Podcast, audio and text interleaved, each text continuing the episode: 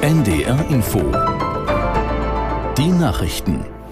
Um 18.29 Uhr mit Michael Hafke. EU-Kommissionspräsidentin von der Leyen hat bei einem Besuch auf Lampedusa die europäischen Länder dazu aufgerufen, einen Teil der in Italien ankommenden Flüchtlinge aufzunehmen.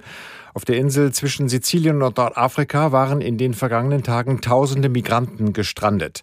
Als Konsequenz kündigte die Kommissionspräsidentin an, die Überwachung der EU-Außengrenze zu verstärken.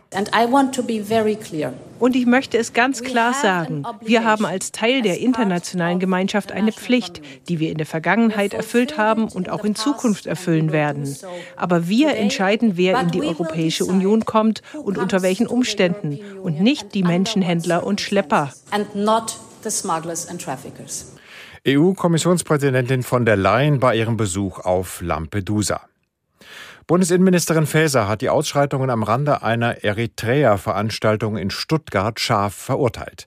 Ausländische Konflikte dürfen nicht in Deutschland ausgetragen werden, sagte die SPD-Politikerin. Die Gewalttäter müssten zur Verantwortung gezogen werden. Baden-Württembergs Ministerpräsident Kretschmann erklärte, die Bilder von den Ausschreitungen seien verstörend. In einem Stadtteil von Stuttgart hatten etwa 200 Gegner des diktatorischen Regimes in Eritrea eine Veranstaltung von eritreischen Vereinen gestürmt.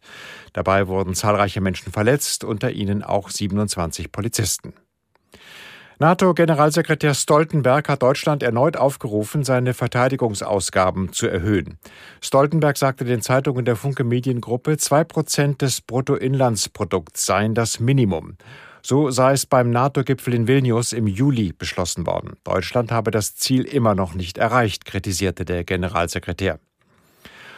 Umweltaktivisten haben in Berlin das Brandenburger Tor mit Farbe beschmiert. Nach Polizeiangaben sind alle sechs Säulen betroffen. 13 Tatverdächtige seien festgenommen worden. Aus Berlin Ricardo Westphal. Die Gruppe Letzte Generation erklärte, sie sei für die Aktion verantwortlich. Man habe präparierte Feuerlöscher benutzt, um die Farbe zu verteilen. Eine Sprecherin erklärte, das Brandenburger Tor stehe für friedliche Wendepunkte in der deutschen Geschichte. Einen solchen Wendepunkt wolle man auch in der Klimapolitik erreichen. Berlins regierender Bürgermeister Wegner kritisierte die Farbattacke. Das Brandenburger Tor sei ein Symbol für Freiheit, also auch für freie Meinungsäußerung und faire Debatten über die Zukunft. Mit einer solchen Aktion werde der freiheitliche Diskurs jedoch beschädigt, so der CDU-Politiker. In der Fußball-Bundesliga hat Werder Bremen die dritte Saison Niederlage kassiert. Das Team von Trainer Ole Werner verlor bei Aufsteiger 1. FC Heidenheim trotz Toren von Duxch und Weiser mit 2 zu 4. In Liga 2 verpasste Holstein Kiel durch ein klares 1 zu 5 beim FC St. Pauli den Sprung an die Tabellenspitze. Hannover 96 gewann gegen Schlusslicht VfL Osnabrück mit 7 zu 0 und Eintracht Braunschweig verlor bei Hertha BSC mit 0 zu 3. Das Wetter für Norddeutschland teils heiter, teils wolkig. Vielerorts gibt es Schauer und vereinzelte Gewitter bei 20 bis 26 Grad. In der Nacht in Schleswig-Holstein Regen möglich. Ansonsten ist es trocken bei 18 bis 14 Grad.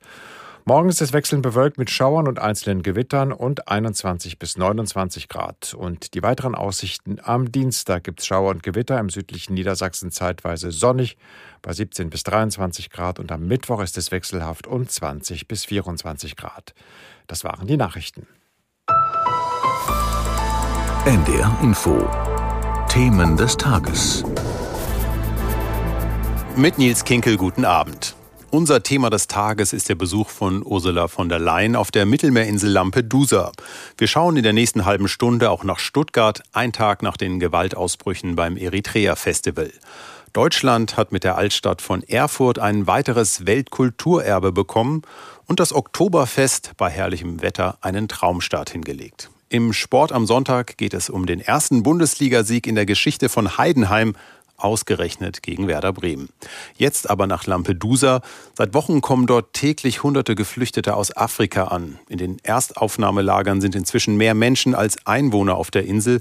Deshalb schlägt nicht nur die rechtsnationale Ministerpräsidentin Giorgia Meloni Alarm, auch EU-Kommissionspräsidentin Ursula von der Leyen ist heute nach Lampedusa gereist, um sich ein Bild zu machen. Was plant Europa also in der Asylpolitik?